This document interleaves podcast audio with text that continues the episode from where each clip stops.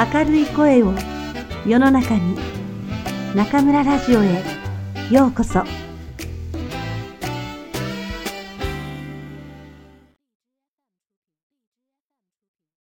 先生高校3年生のリスナーから悩み相談のメッセージが来ました。大学入試の受験日が近づいてきて不安な気持ちでいっぱいだそうです。そうだろうね。私も日本にいた頃は、大学受験や高校受験対策の学習塾で働いてたから、そういう子たちをよく見てきたよ。大学受験といえば、私自身はいい思い出はないな。くんくんはどうだったの？私大学受験の時大変だったんですよ熱を出してしまって試験の合間に点滴まで受けたんですえ？点滴？それは大変だ。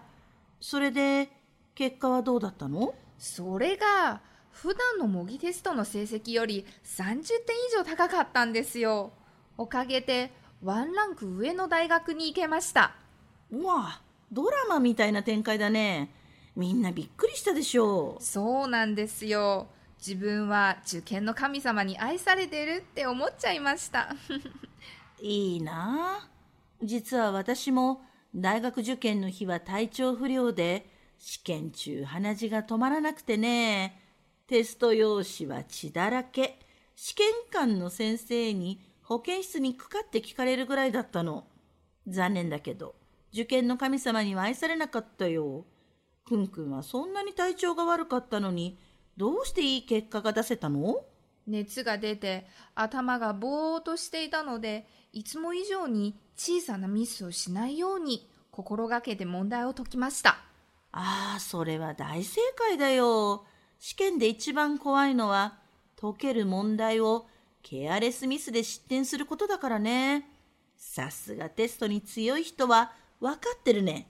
いやいや運が良かったんだと思いますよご謙遜ご謙遜。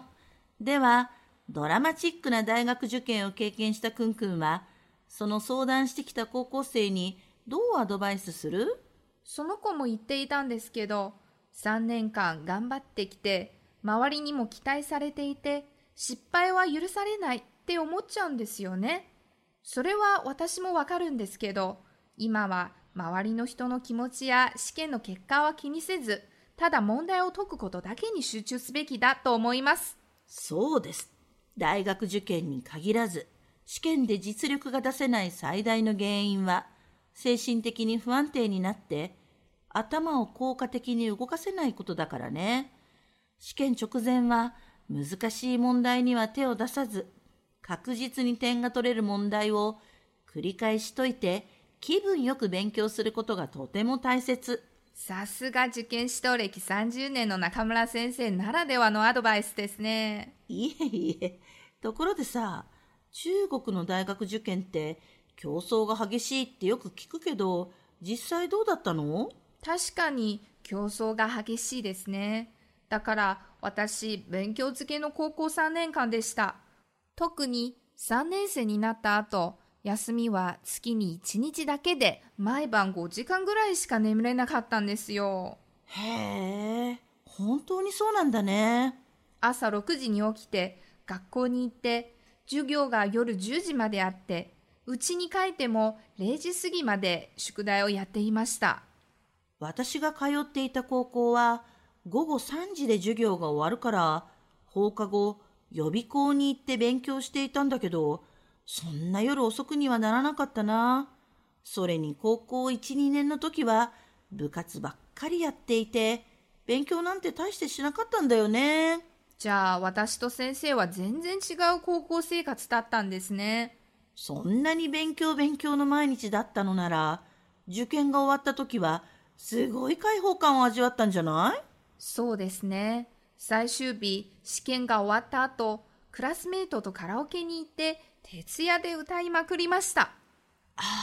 3年間遊びたい気持ちを封印して必死に勉強し続けた高校生たちの魂の叫びが目に浮かぶようだよ。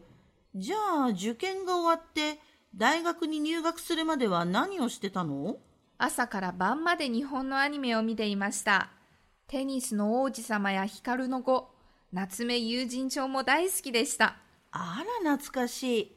日本語音声で見ていたの？そうです。中国語の字幕付きでした。もしかして、それがきっかけで日本語学科にしたの？その通りです。もともと外国語学部に進学しようと思ってたんですけど、アニメを見ていて聞こえてくる日本語がとても耳に優しくて、勉強したいなって思ったんです。興味は最高の教師だね。